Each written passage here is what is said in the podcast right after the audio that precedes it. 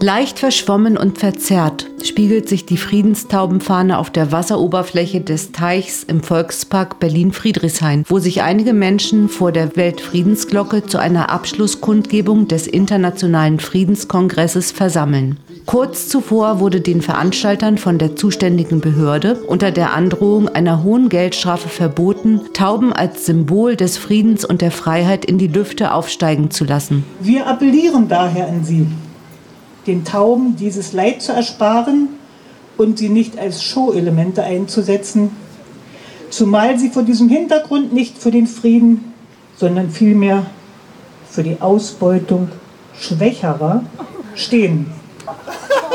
Wir weisen Sie darauf hin, dass die mit einer Geldbuße bis zu 25.000 Euro geahndet werden.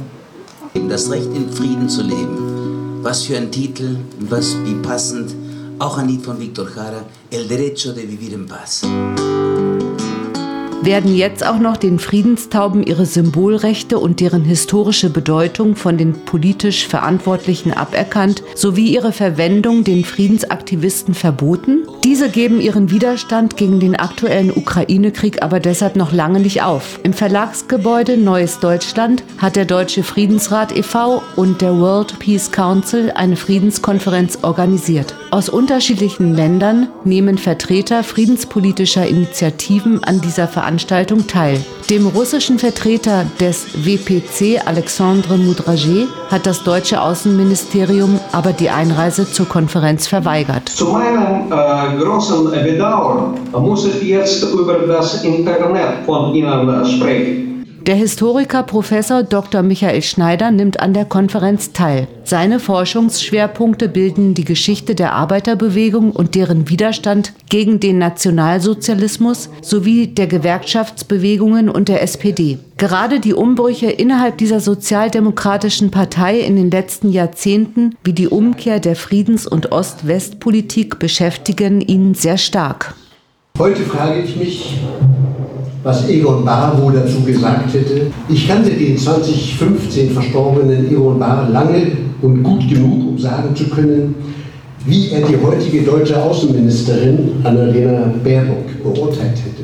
Ihr wollt Russland ruinieren, das größte Land der Welt, statt mit allen Mitteln auf einen baldigen Waffenstillstand und eine für beide Seiten annehmbaren Verhandlungsfrieden hinzuwirken beschließt ihr ein 100 Milliarden schweres Aufrüstungsprogramm, liefert schwere Waffen in die Ukraine, befeuert noch den Krieg und werdet selber Kriegspartei, ja seid ihr noch bei Sinnen.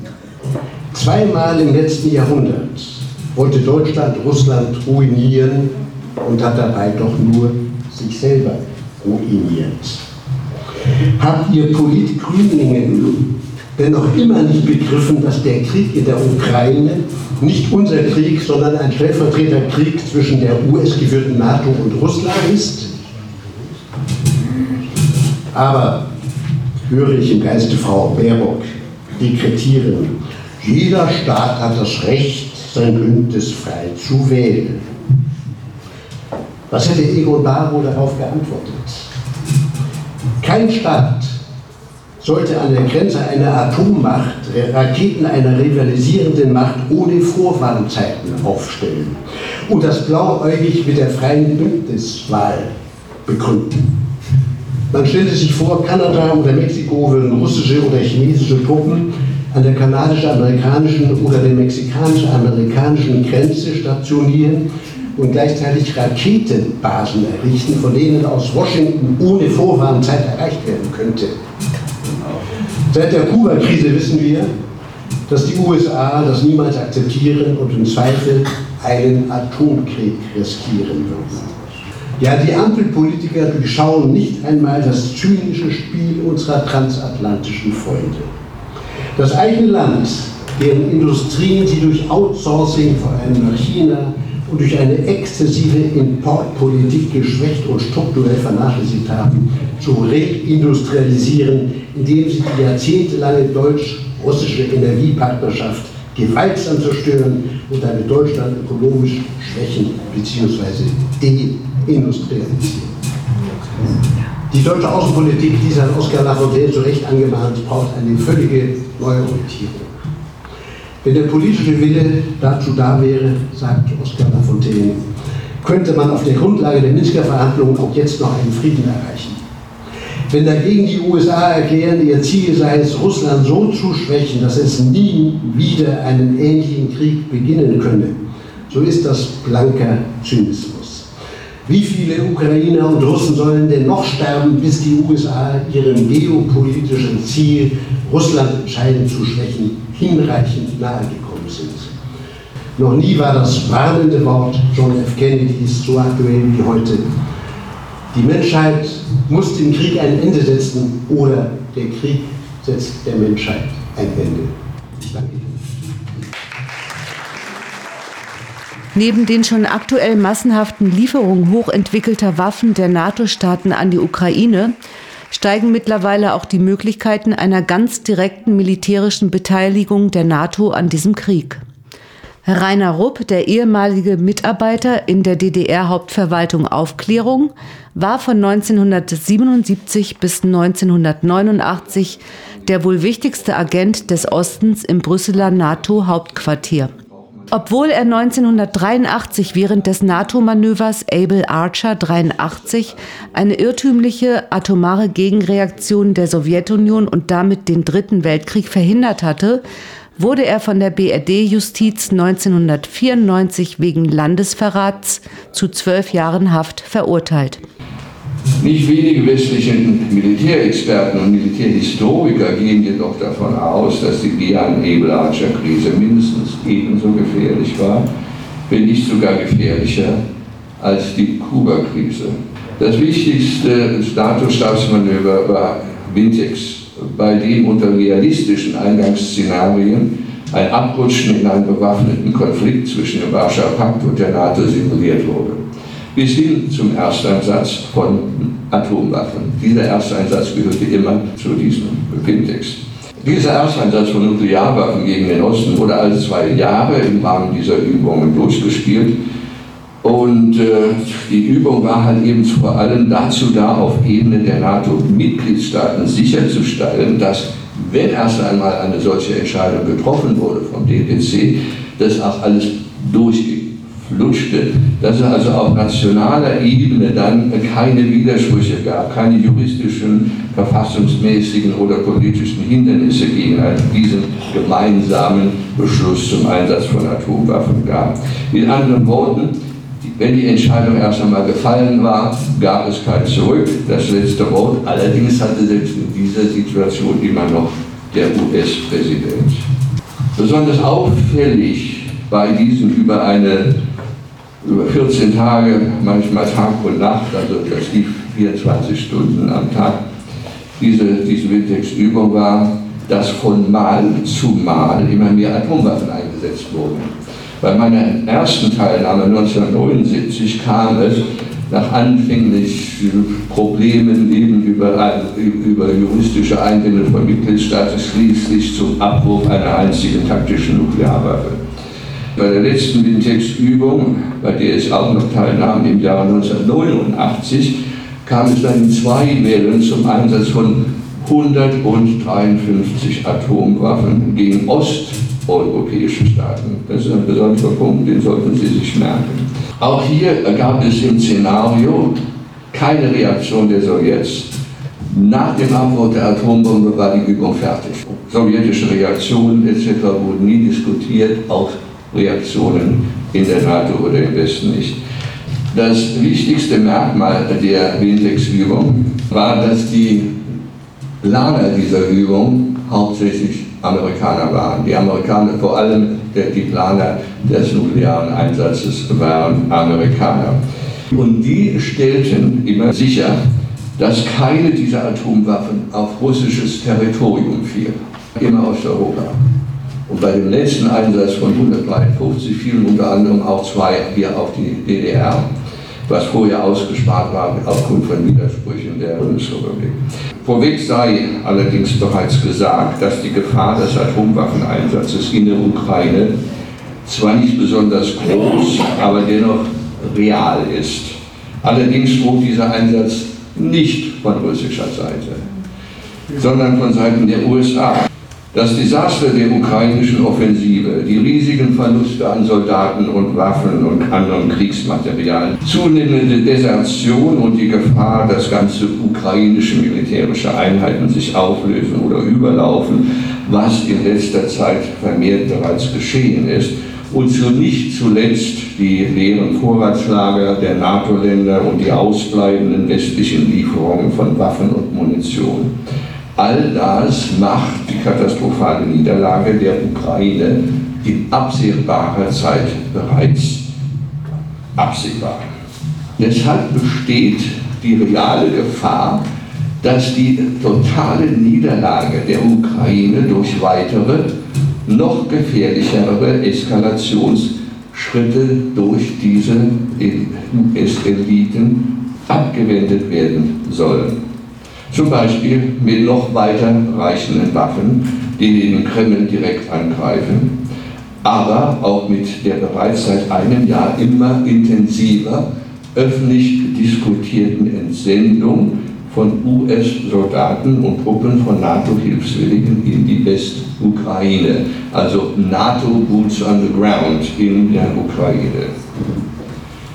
Wenn dann jedoch US- oder NATO-Truppen in der Ukraine von russischen Einheiten dezimiert werden, wird die Forderung nach Einsatz von taktischen Atomwaffen gegen die Russen in der Ukraine immer lauter werden. Da kann man nur noch auf das US-amerikanische Militär hoffen, denn die sind, was war meine ganze lebenslange Erfahrung, auch in der NATO, viel vernünftiger und zurückhaltender als die kriegsgeilen Politiker, denen die wissen, was Krieg bedeutet. So, vielen Dank.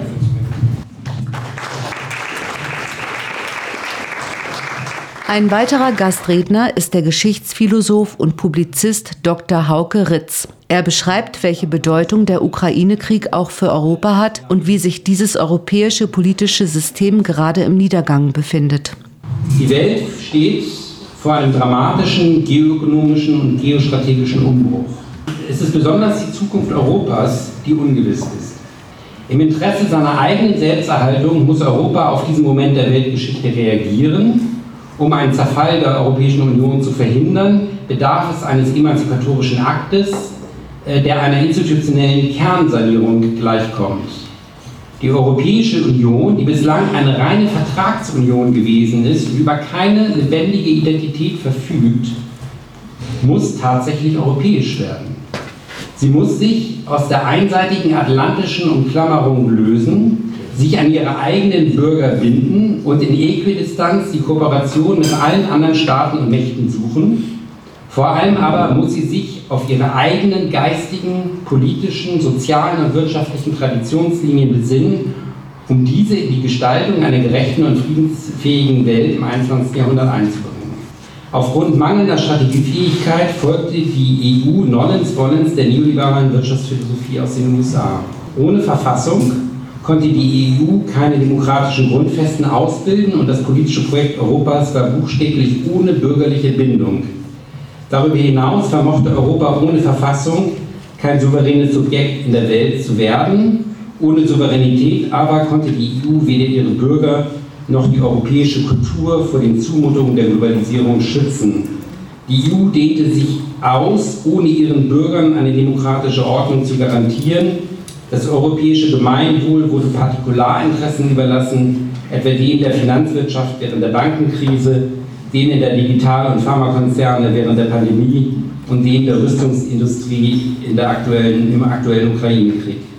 Angesichts dieser Preisgabe des europäischen Wesenskerns müssen wir feststellen, dass das politische Scheitern der EU selbst nur noch eine Frage der Zeit sein dürfte.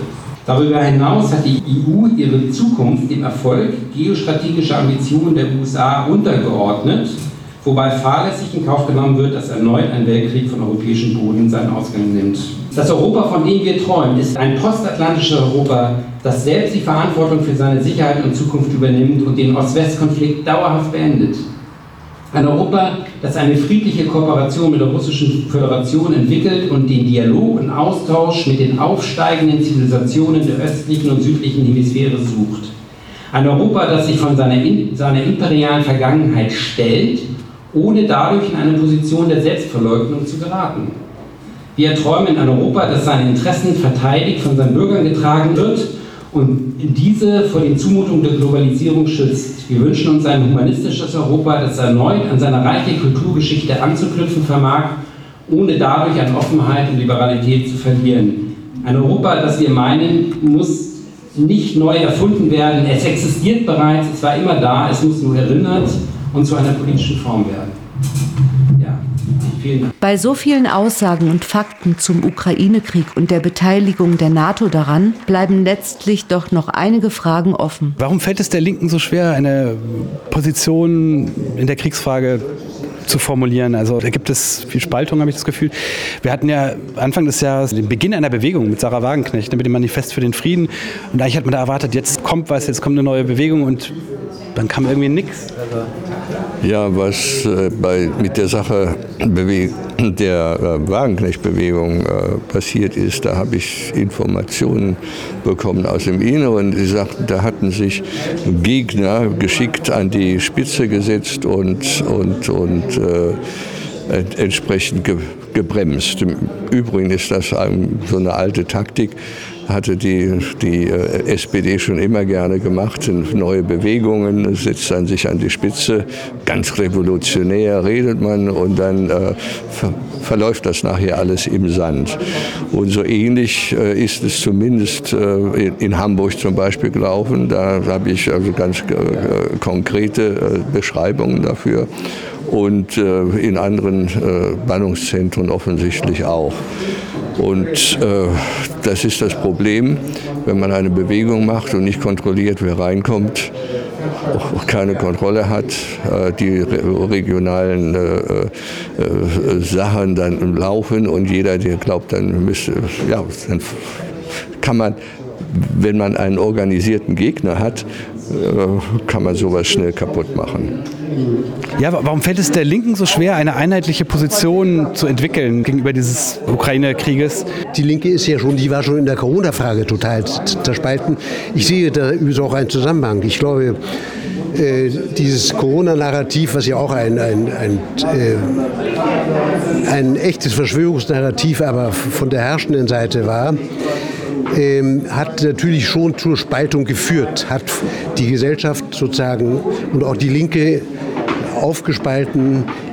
Äh, die Gegner, die Gegner dieses Narrativs, auch die, die Kritiker der Impfkampagnen, die wurden ja als Verschwörungstheoretiker hingestellt. Damit wurde sozusagen der Spaltungspilz, der wurde, der wurde einfach ganz früh gesetzt. Und in der Kriegsfrage jetzt, der Ukraine-Frage, äh, da geht das weiter. Ne? Obwohl vielleicht nicht ganz, nicht ganz so extrem wie in, in der, in, in der Corona-Frage. Immerhin hat, er hat das Friedensmanifest von Sarah Wagenknecht und, und, und der äh, ähm, und der Adi Schwarzer hat ja doch sehr viele Menschen auf die Beine gebracht und immerhin haben die über 800.000 Stimmen haben dieses Manifest unterschrieben.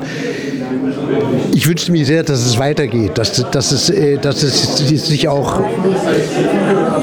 ja, dass es sich wirklich ausdrückt in, in neuen Demonstrationen gegen die herrschende Politik der Regierung, denn die ist katastrophal. Und ich kann nur wiederholen, was ich in meinem Vortrag auch gesagt habe. Diese jetzige Ampelregierung das sind, man kann sagen, das sind wirklich alles US-Vasallen. Und am schlimmsten finde ich eben die, die, die grüne Außenministerin und ihre Partei, die haben sich von, aus der ehemaligen Friedensbewegung kommt zur schlimmsten Kriegspartei im Deutschen Bundestag gewandelt. Das ist wirklich ein, ein Skandal und ich habe in meinem Vortrag versucht darzustellen, das hat auch was zu tun damit, dass die, das unglaubliche Leid, das wir in den wir Deutschen den Russen zugefügt haben im Zweiten Weltkrieg, dass das bis heute nicht wirklich ins Allgemeinbewusstsein, zumindest nicht ins Bewusstsein der politischen Elite und schon gar nicht ins Bewusstsein der Mehrheitsbevölkerung gedrungen ist. Und deswegen finde ich es ungeheuerlich, dass man ja, äh, dass man jetzt zum dritten Mal in der Geschichte gegen Russland mobilisiert, als seien das unsere Hauptfeinde.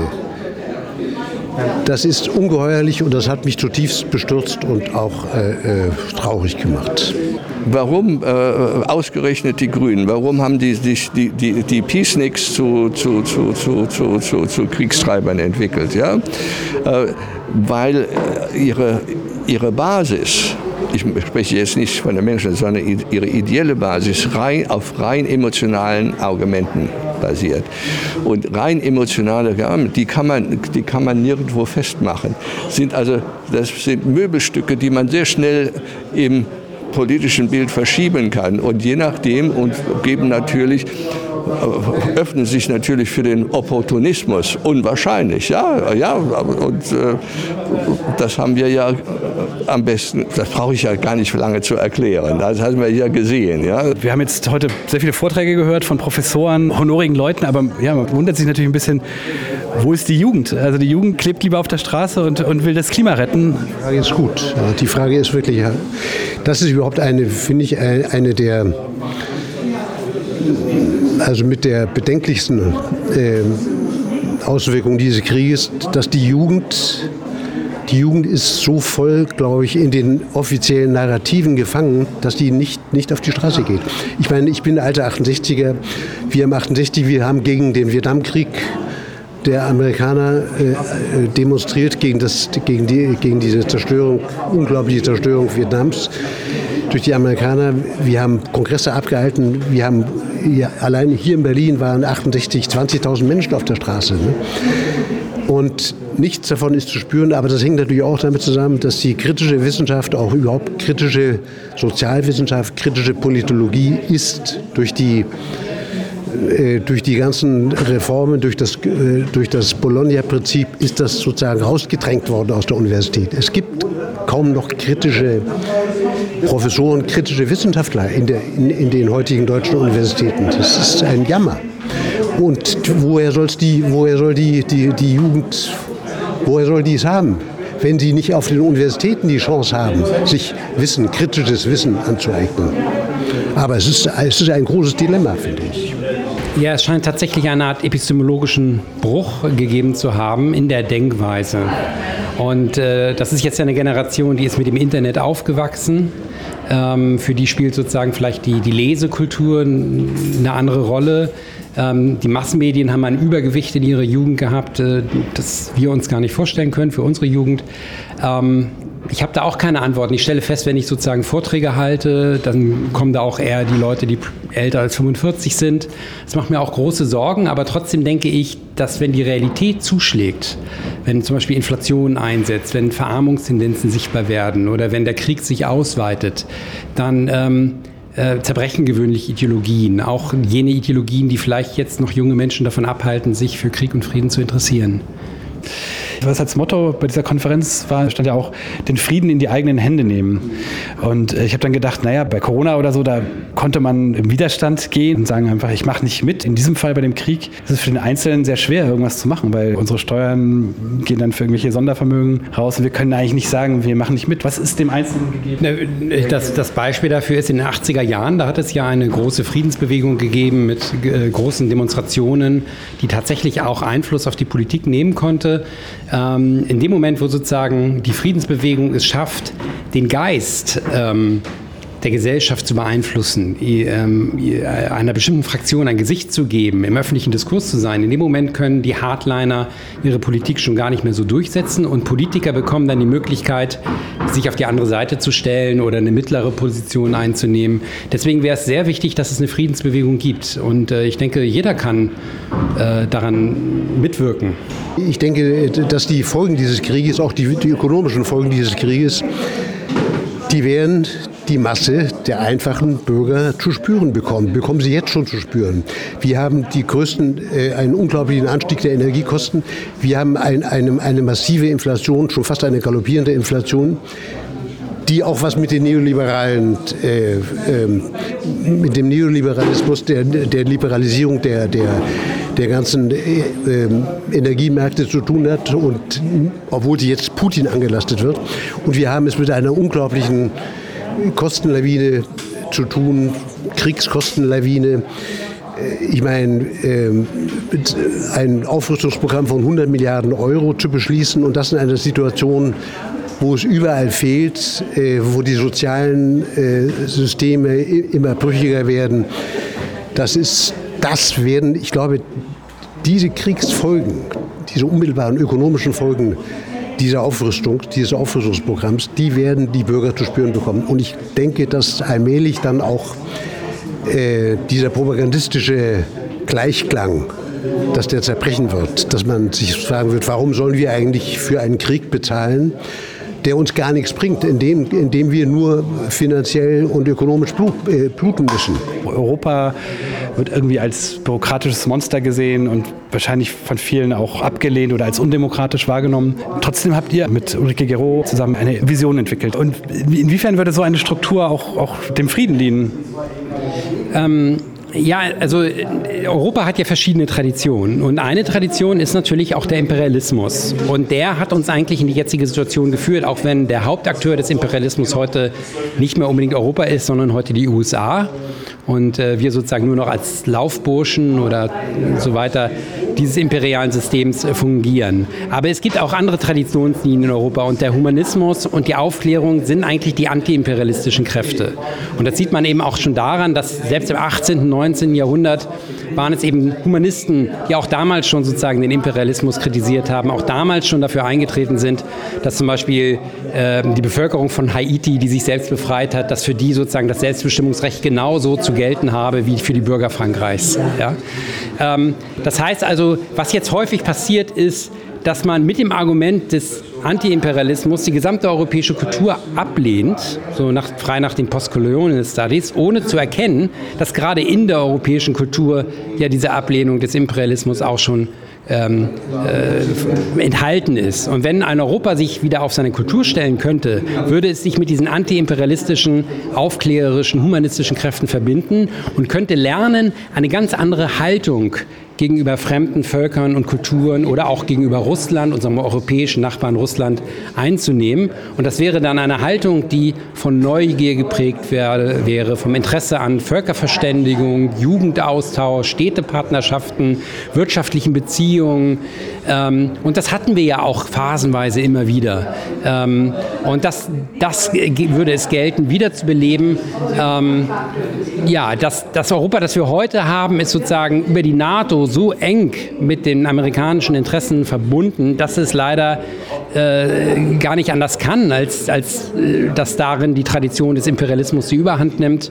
Aber sobald Europa ein postatlantisches Europa werden könnte, sich selbst verteidigt, seine eigene Sicherheit selbst in die Hände nimmt, könnte es, denke ich, auch eine andere Haltung gegenüber anderen Mächten einnehmen und äh, ganz Garantieren kann man das natürlich nicht. Es bleibt immer ein gewisses Risiko, aber äh, ich denke, wir müssen es versuchen, diesen Weg zu, zu gehen.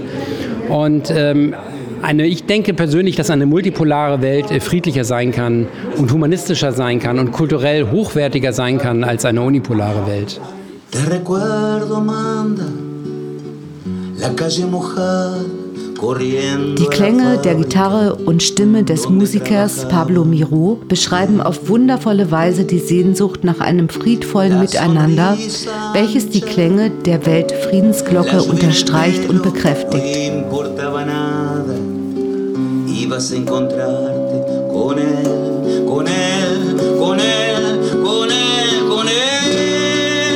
Son cinco minutos, la vida es eterna en cinco minutos. Suenan las sirenas, de vuelta al trabajo y tú caminando. Lo iluminas todo, los cinco minutos te hacen florecer. Zukünftig sind noch weitere Treffen geplant. Danke, dass Sie Apolut eingeschaltet haben. Wir sind ein unabhängiges Presseportal. Uns geht es um Meinungsvielfalt, Toleranz und einen möglichst breiten Debattenraum, denn nur so funktioniert Demokratie. Unsere Arbeit ist technisch aufwendig und kostet Geld. Da Sie immer wieder hier sind, unterstützen Sie Apolut am effektivsten mit einem Dauerauftrag. Mehr Infos auf apolut.net/unterstützen. Apolut ist keine Einbahnstraße. Lassen Sie uns in Kontakt bleiben. Abonnieren Sie den Apolut Newsletter, so verpassen Sie nichts. Registrieren Sie sich auf apolut.net/newsletter. Natürlich gibt es Apolut auch als App. Einfach auf apolut.net/app runterladen und mobil auf dem Laufenden bleiben. Apolut. Das denke ich auch.